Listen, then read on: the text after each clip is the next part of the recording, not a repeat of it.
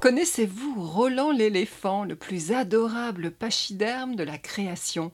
Roland est d'une taille modeste, pile poil entre la souris et le chat, pratique pour vivre dans une maison. Il y cultive avec amour des plantes auxquelles il a donné des prénoms d'enfants, Raphaël, Jules, Rosaline et sa préférée, Bettina.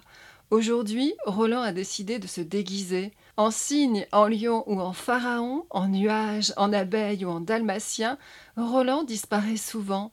Les dessins de Louise Mézel sont irrésistibles. Roland l'éléphant se présente et Roland l'éléphant se déguise aux éditions de La Joie de lire dès trois ans.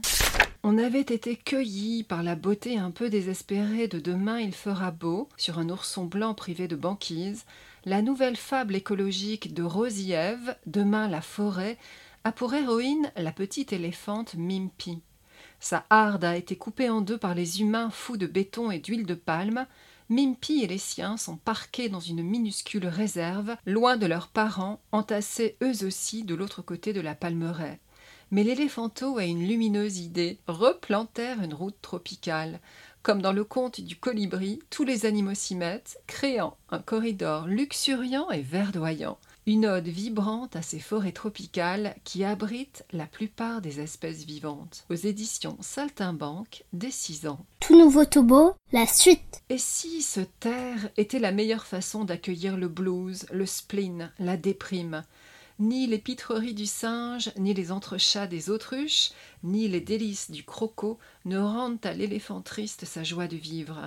Seule la minuscule sourisette, elle-même en proie à la peine, trouve le chemin de son cœur. Dans un superbe jeu de clair-obscur, le paysage mangé aux trois quarts par un horizon poudreux, cet album pudique célèbre les vertus de la délicatesse et de l'empathie. Aux éditions Saltimbanque, dès trois ans.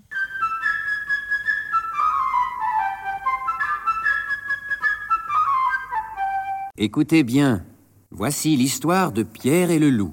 Une histoire pas comme les autres.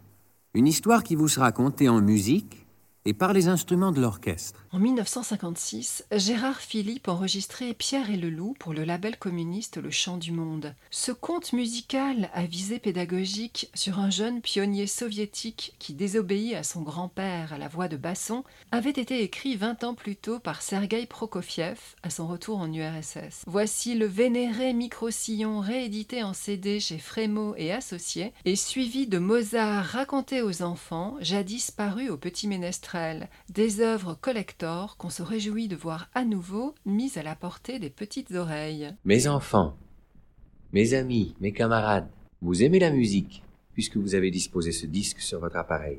Ce que vous ne savez peut-être pas, c'est que Mozart n'a vécu que 36 ans à peine, que durant cette vie si brève, il a eu renommée de virtuose, qu'il a composé plus de 600 œuvres variées, qu'il a beaucoup voyagé,